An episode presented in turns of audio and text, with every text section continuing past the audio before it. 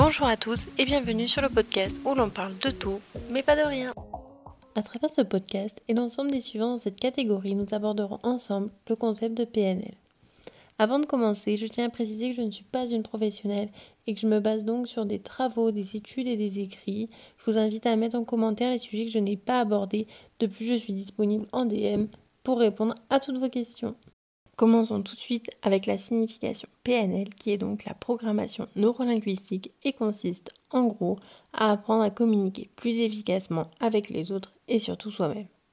Ce concept peut être perçu comme un manuel d'utilisation de notre cerveau, le moyen de mettre en place ce que l'on veut profondément, percevoir sa réalité propre. C'est un peu comme une boîte à outils qui permet d'opérer les changements personnels et structurels d'une vie en atteignant ses objectifs. Vous pouvez dès à présent rayer de votre tête l'expression c'est comme ça et on n'y peut rien et ouvrir votre esprit.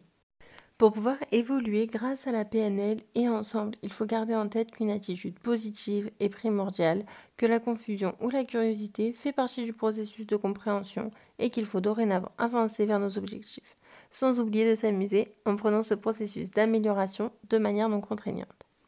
Abordons maintenant une première facette de la PNL, qui s'appuie sur l'observation de notre entourage. Elle permet de décoder les comportements d'autrui et d'en tirer le meilleur.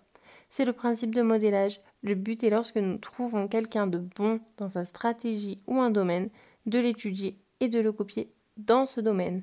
Apprendre des autres ne fait pas de nous un copieur.